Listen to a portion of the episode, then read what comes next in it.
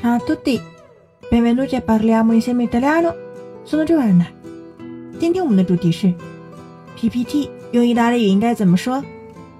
我们有好多说法，我们可以直接说 presentazione PowerPoint，就是用英语介词，或者是 presentazione di PowerPoint，presentazione in d 和 in 这两个前置词都是可以的，或者干脆直接就叫。presentazione 就可以，所以千万不能跟意大利人说 PPT，因为这是中文的讲法。Hai la presentazione in PowerPoint che ti ho inviato via email. Hai la presentazione in PowerPoint che ti ho inviato via email. 我邮件发给你的 PPT 收到了没有啊？注意，我们发邮件是用 inviare 这个词，因为发送有很多同义词，mandare, spedire, etc.，。但是我们发送邮件的话呢，通常使用 inviare，因为它不是一个实物。那么 via email 这个 via 这是一个前置词，表示通过。via 也是一个多义词。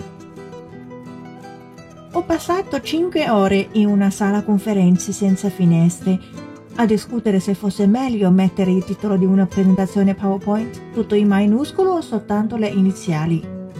Ho passato cinque ore in una sala conferenza senza finestre。我在一个没有窗户的会议室里待了五个小时。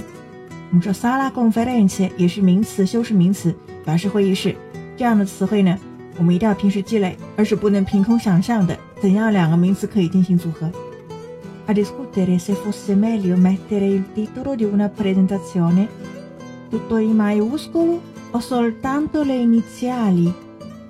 是否要把这个 PPT 的标题全部用大写字母写，或只是首字母？那这边为什么要用 se fosse meglio 这样子的虚拟式形式呢？因为间接引语当中的疑问句，我们需要用虚拟式，而主句当中是一个过去式，所以从句我们要时态一致，用的是未完成时。我们要一部分一部分拆解，就能看懂啦。还有一个很重要的信息，tutto in maiuscolo，就是表示用大写的方式。Avete imparato oggi? Presentazione PowerPoint，千万要记得这个名字哦。